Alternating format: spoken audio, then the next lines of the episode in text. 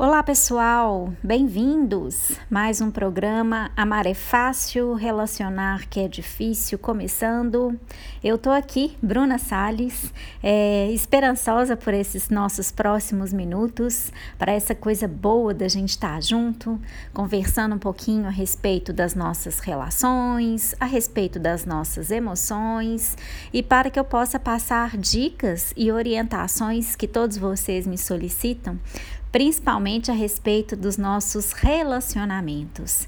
Eita, trem difícil, né, gente? É difícil demais dar conta, mas a gente precisa relacionar.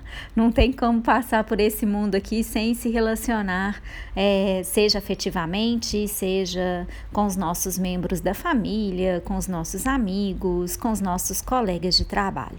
Eu vou começar esse programa de hoje novamente agradecendo a participação de todos vocês. Tem sido uma participação maciça e muitíssimo interessante. A gente tem recebido perguntas ótimas de todos os ouvintes que estão fazendo contato. E então eu já vou começar deixando aí para quem quiser mandar sua pergunta, não precisa se identificar. O e-mail para enviar é brunasalesterapeuta@gmail.com. Repetindo, brunasalesterapeuta@gmail.com. Sempre bom lembrar que o meu Sales se escreve com I, então é S de sapo, A de amor, L de lápis, I de igreja, S de sapo. É um pouquinho diferente, né? Mas fico aí no aguardo do e-mail, da participação de todos vocês. Podem enviar perguntas, podem pedir abraço. Tem um monte de gente que pede abraço. É, no programa passado eu disse o nome de alguns. Hoje tem tantos que se eu for falar o nome de um por um, a gente não consegue entrar no seu tema, no nosso tema. Então, fica aí um abraço já para todos vocês que me pediram abraços e para todos os outros ouvintes que estão aí conosco. Bom, pessoal, semana passada, no programa passado, estávamos falando a respeito de risco da relação e caímos na questão dos relacionamentos abusivos, né, das relações tóxicas. E eu recebi várias perguntinhas aqui a respeito desse assunto, muita gente me pedindo para falar a respeito disso, principalmente porque há um senso comum, há uma crença e muito dissipada, e eu percebo isso com bastante intensidade nas mulheres. Não posso afirmar que isso é mais comum nas mulheres, mas é, as mulheres são as que mais frequentam o meu consultório. Eu recebo uma gama muito maior de mulheres quando o assunto é relacionamento. E quando o assunto é relacionamento abusivo, geralmente é, são elas que me procuram. Então, essa, essa informação de senso comum que eu recebo no consultório, que eu percebo na, no meu cotidiano, que eu percebo no dia a dia, que eu percebo em tudo que eu leio a respeito do tema, é aquela coisa do senso comum de que se uma mulher ou um homem está dentro de um relacionamento abusivo e ele não sai ou ela não sai disso, é porque o auto-amor está em baixa. Bom, o que, que eu queria refletir com vocês a respeito disso? Gente, relação tóxica, relação abusiva, relação onde há um desequilíbrio, onde há um desrespeito, onde há uma violência, seja ela emocional ou física, é algo muito mais complexo do que a gente determinar uma resposta tão simplista para isso. É, coisas complexas demandam respostas complexas. Coisas simples demandam respostas simples. Então, simplesmente dizer que uma relação abusiva ela está acontecendo porque eu não estou em contato com meu auto-amor ou porque eu não tenho auto-amor, né? E aí a gente faz um parênteses para o que falamos no programa passado não há um de nós aqui nesse planeta que não tenha auto-amor. Sem auto-amor não estaríamos vivos, né? Já estaríamos, é, já teríamos falecido mentalmente, emocionalmente até fisicamente. O que acontece é que muitas vezes a gente perde o contato com esse nosso, essa nossa capacidade de gostar da gente mesmo. Então, é, dizer que eu não tenho auto-amor ou dizer que meu auto-amor está muito baixo e que isso justifica o fato de eu não sair de uma relação abusiva é algo muito simples para uma questão que é tão complexa. Bruna, mas uh, se o auto amor da pessoa tiver bacana, ela continua dentro de uma relação? Gente, é, é muito complexo dizer uma coisa dessa, porque não é só a baixa autoestima, né? O amor, o alto amor, é, faltando esse nosso contato com ele, faltando esse nosso cuidado com ele, que vai fazer com que a gente fique ou saia de uma, de uma relação abusiva. Sem dúvida nenhuma, recuperar o contato com o alto amor, recuperar essa capacidade de acariciar a gente mesmo, de cuidar da gente mesmo, de nos levar em consideração, sem dúvida nenhuma, isso é fundamental para que a gente possa é, sair de relações abusivas, rela, é, resolver relações abusivas. Mas isso por si só não é garantia de que a gente vai conseguir. E por que, que não é garantia que a gente vai conseguir? Porque além da gente gostar da gente, que realmente é um passo importantíssimo, fundamental nesse processo, processo de encerrar uma relação abusiva, a gente também precisa aprender a lidar com as nossas emoções. E aí vem um grande espanto para todos nós, e é uma informação que eu passo para vocês, não só é, baseado em tudo aquilo que eu mapeio no meu consultório. A PNL é uma técnica, é um conjunto de técnicas, na verdade, que me dá ferramentas para poder fazer um mapeamento uh, das pessoas que chegam. Então, não só por esse mapeamento, mas pela convivência diária, pela minha própria vida, por tudo aquilo que eu já aprendi em torno das emoções, nós somos, é, e quando eu falo nós, eu sei que eu eu estou generalizando, exceções existem, mas é uma grande parte de nós, uh, sem dúvida nenhuma, nós somos analfabetos emocionais que, que quer dizer isso, Bruna? O que, que é ser analfabeto emocional? Ah, Bruna, seria controlar as emoções, saber controlar, saber controlar minha raiva, saber controlar minha mágoa, saber perdoar o outro, saber controlar meu ciúme, minha inveja, minha vaidade? Eu abomino essa palavra controle. Em emoções não se fala em controle. É impossível controlar coisas que existem dentro de nós e que, e que têm uma função importantíssima, que tem uma função luminosa, que tem uma função divina dentro da gente. Controlar não é saber é, relacionar-se de uma forma educada, né, de uma forma é, produtiva, proeficiente com as nossas emoções. Emoções não foram feitas para serem controladas, emoções foram feitas para serem sentidas.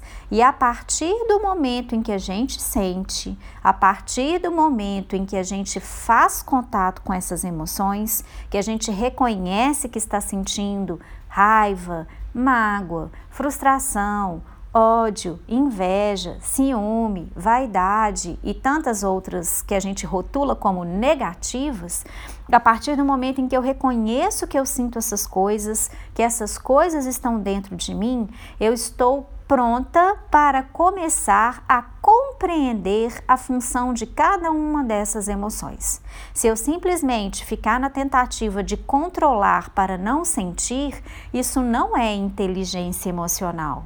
Inteligência emocional, muitas vezes no senso comum, é tido como controlar emoções, né? É tido como não ficar ansioso para uma prova, não ficar ansioso para uma entrevista de emprego, sendo que não tem como controlar uma ansiedade quando eu estou comprometida com um processo e dentro desse processo haverá um evento futuro para o qual eu preciso me é, preparar. A ansiedade tem uma função muito importante nisso.